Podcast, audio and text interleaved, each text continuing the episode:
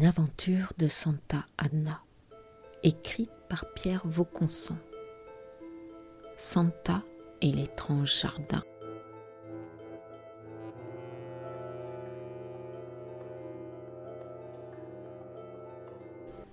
Chapitre 4 Où quelques pièces du puzzle réapparaissent sans toutefois permettre de se faire une idée de l'image complète. Nous sommes à J plus 2 et rien de décisif n'est venu faire progresser l'enquête, sauf peut-être les propos d'Yves de l'étang, qui m'ont ouvert les yeux sur un monde dont j'ignore tout et que j'avais tendance à imaginer idyllique. J'ai convoqué une réunion de groupe d'enquête dans mon bureau. Ils entrent un par un. Poiret, le moine, Perrier, Garcia. Salutations, café, croissant, chacun prend un siège. C'est le moine qui s'y colle le premier. Salut Santa, les trois bijoux sont rentrés du labo et c'est intéressant. Aucun d'eux n'a été fabriqué chez nous. Tous les trois portent des poinçons d'orfèvre slovènes. La croix gammée est un produit de petite industrie. La tulipe et la salamandre sont issues d'un artisanat plus raffiné. Par ailleurs, les gens du labo ont tenu à préciser que la salamandre, plus précisément la protée, est un des symboles historiques et nationalistes de la Slovénie. Ajoute à cela que les fringues de notre bonhomme portaient sur la poche intérieure la marque d'un confectionneur slovène, lui aussi, et qui fabrique aussi pour des marques françaises, ça ne laisse plus beaucoup de doutes sur son pays d'origine. D'autant plus intervient Perrier, que le fichier a ressorti cette photo qui ressemble comme deux gouttes d'eau à celle du pendu prise après qu'on l'ait décroché. Et que le cliché vient d'un service de répression des fraudes de l'ex-Yougoslavie. Et vous, Garcia Vous avez quelque chose à ajouter? Oui, Santa. J'ai tenté de comprendre le jargon marketing des dossiers que nous a fait remettre un certain Delétan. Ce qui est sûr, c'est que pour digérer ça, faut vraiment s'intéresser au marché de l'horticulture et au développement très médiatisé des jardins et des parcs de conservation des espèces en danger. Je ne sais lequel des cinq protagonistes était capable de comprendre ces documents. Ce qui est sûr, c'est que l'un d'eux était un marketeur. C'est bien les gars.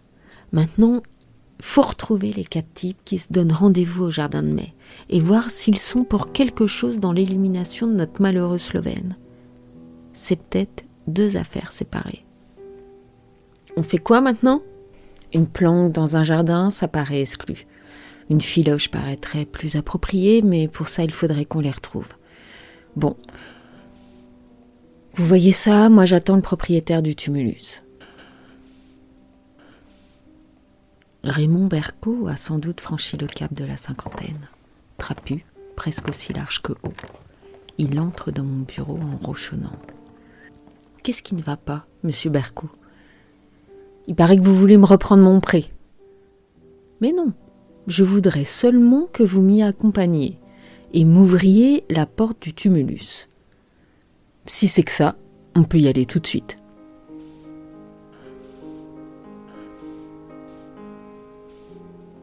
Le tumulus est fermé par une porte basse, à deux battants, équipée d'un gros cadenas. Berco s'est muni d'une lampe torche. Le faisceau balait la voûte, assez haute pour qu'on se tienne debout, puis éclaire les murs le long desquels ont été érigées des étagères. Bah, ça alors C'est quoi tout ce bazar Qui a installé tout ça? L'étonnement de Berco ne paraît pas fin. Il semble même durement atteint par ce viol de sa propriété. Ces étagères ne sont pas à vous, monsieur Berco? On a squatté votre tumulus? Vous ne saviez pas qu'on utilisait ce lieu sans votre autorisation? Bah, non. Je n'y étais pas retourné depuis la fin des fouilles. Il y a 18 mois à peu près. Merci de m'avoir accompagné, monsieur Berco. Excusez-moi pour le dérangement. Je vais devoir garder la clé et mettre des scellés. J'aurai sûrement besoin de vous dans les jours qui viennent. Bon retour.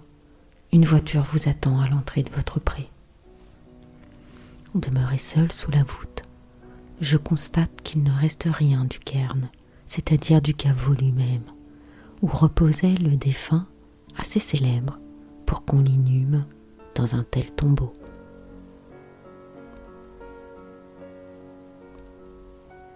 Mais je ne suis pas là pour jouer à l'archéologue, encore que ces chercheurs comme nous, les flics, soyons mus par la même nécessité de remonter le temps.